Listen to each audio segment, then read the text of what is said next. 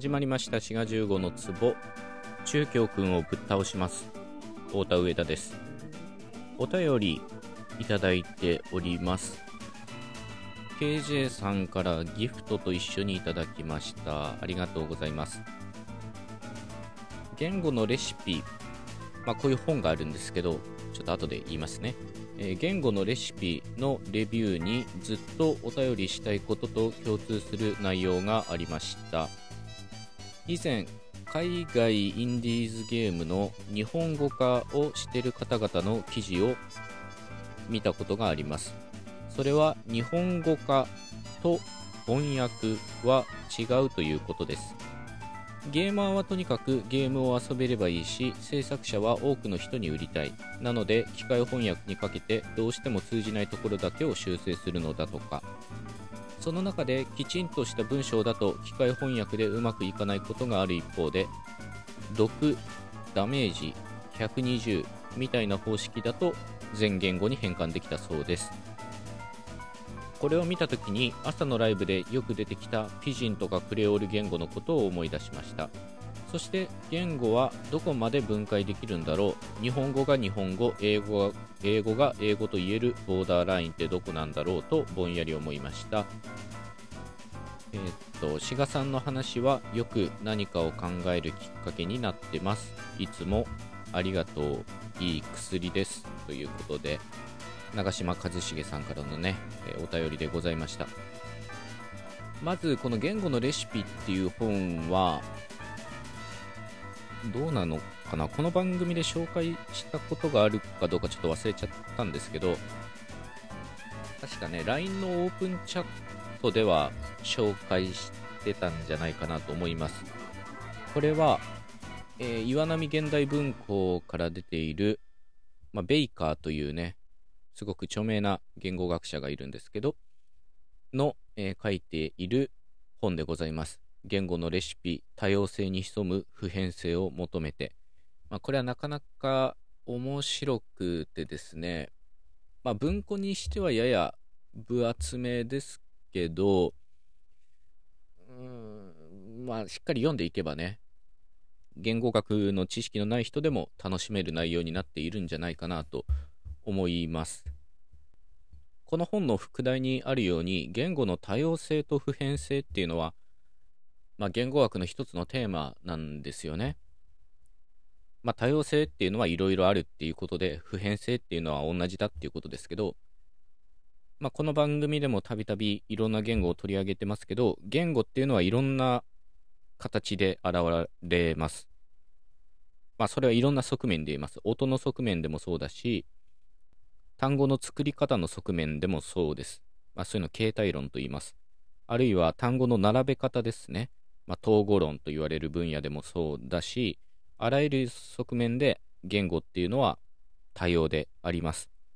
が、その一方で、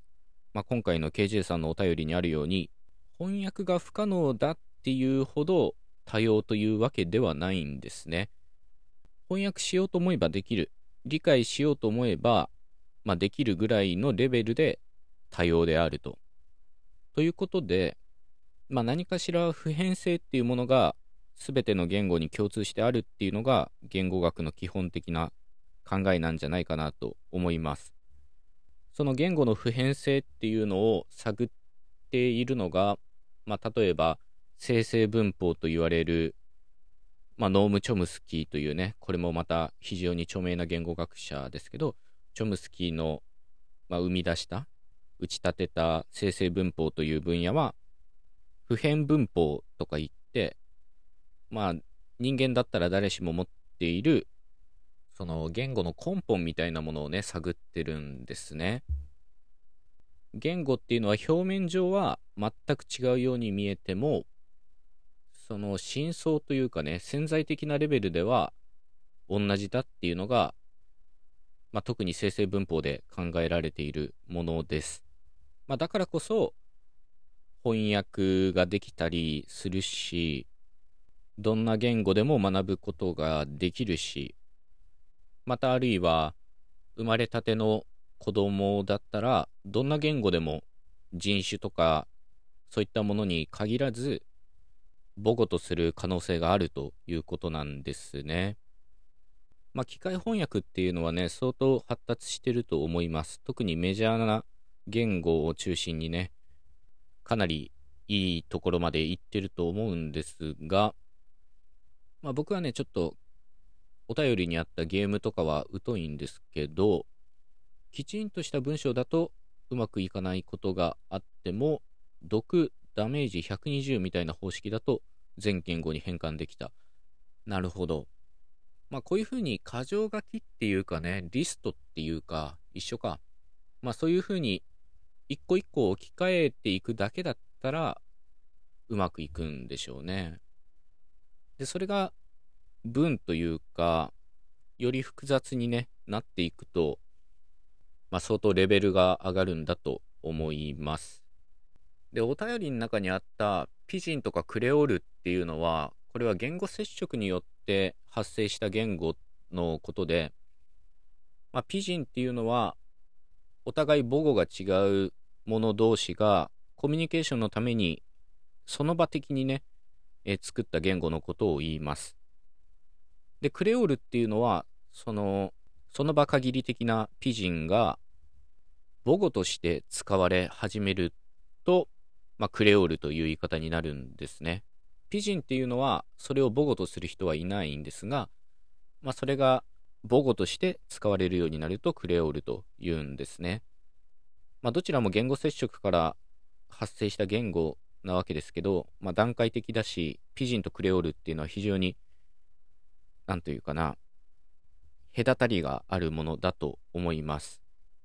そういったピジンとかクレオールって言われる言語は、まあ、簡易的な場合が確かに多いんですよね。単語の変化っていうのが非常に少なくって、例えば動詞に現在形とか過去形とかそういったものがないとか、主格だとか体格だとか余格だみたいな名詞の変化も非常に少ないです。まあそういった意味では、さっきのね、箇条書き的なものとちょっと似てるかもしんないですね。あるいはピジンやクレオールっていうのは孤立語的なことが多くって、まあこれ前回のエピソードでお話ししてるんですけど、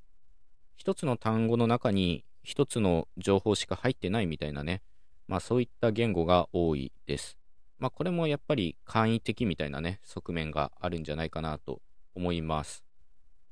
まあぜひね、言語のレシピ読んでいただけたらと思います。KJ さんはもうお読みになったのかな？まあ多少ね、気合がいるところもあるかと思うんですけど、面白いと思います。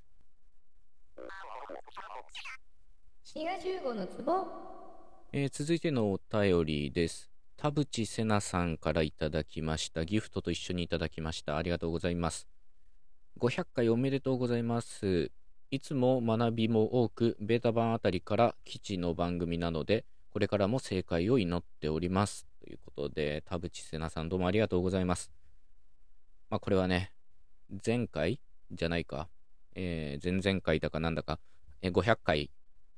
このエピソードをね、配信したということで、えー、お祝いのメッセージいただきました。ありがとうございます。まあ、相当初期からね、聞いてくださってるっていうことですね。ありがたいですね。これもね、難しいんですよ。その、まあ、聞いてくださる方が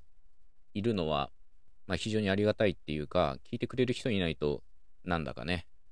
モチベーションも下がってしまうんですけど、まあ、そういった人たちその聞いてくれてるリスナーをどれだけ引き止めておけるかみたいなのもね、まあ難しいんですよね。ある意味どうしようもないとこなんでね。まあそれと同時に新しいリスナーも獲得しなきゃいけないっていうかね。まあ、僕は無理になんかね、その、古山だ、新山だ、なんだで、それぞれに合わせた話をしてるっていう感じはないんですけど、まあ、ある意味でね、来るものは拒まず、去るものは追わずの精神でやってますけど、まあ、昔聞いてくれてた人とかね、お便りくれてた人とか、どうしてるかなとかね、時々思いますね。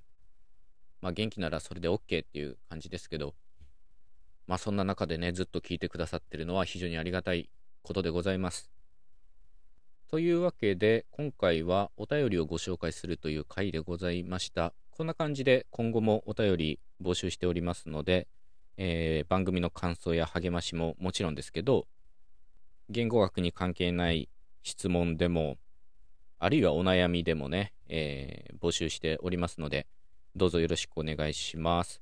それではまた次回お会いいたしましょう。番組フォロー忘れずよろしくお願いします。お相手は滋賀15でした。またね